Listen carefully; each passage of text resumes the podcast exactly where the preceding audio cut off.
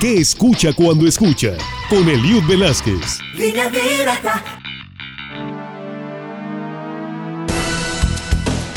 Bienvenidos. El día de hoy no está de más recordarnos que si alguna vez tuvimos un ideal, una postura, un pensamiento a que aferrarnos, no sería bueno soltarlo, serle fiel hasta el final. Así comenzamos.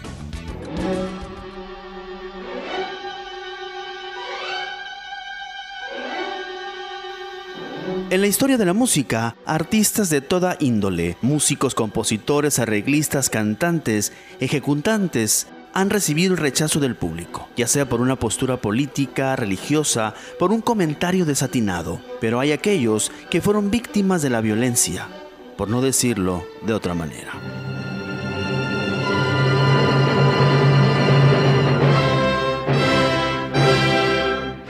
Un día como hoy, 14 de mayo, pero del año de 1931, el director de orquesta italiano Arturo Toscanini fue golpeado por un grupo de fascistas por negarse a interpretar la obra titulada La Juventud, que en ese tiempo era el himno fascista que se interpretaba antes de cada evento en Italia. Y aún hay quienes no creen que una canción, un himno o una obra musical marque a los seres humanos.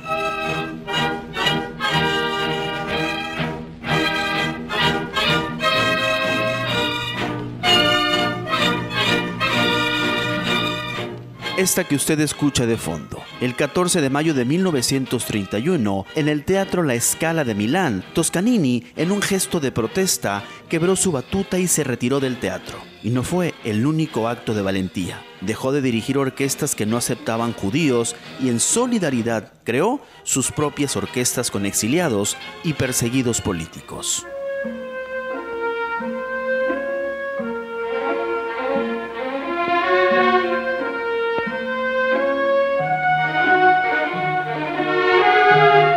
Toscanini, en palabras del propio Albert Einstein, lo llamó el judío honorario, o bien nuestro más contundente argumento en la crítica contra el fascismo, Toscanini.